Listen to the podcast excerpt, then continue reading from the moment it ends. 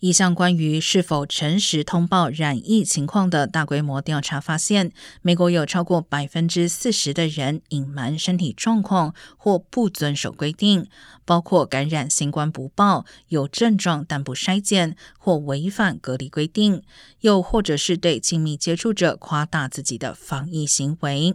其中又以六十岁以下年龄组以及对科学更不信任的人最常这么做。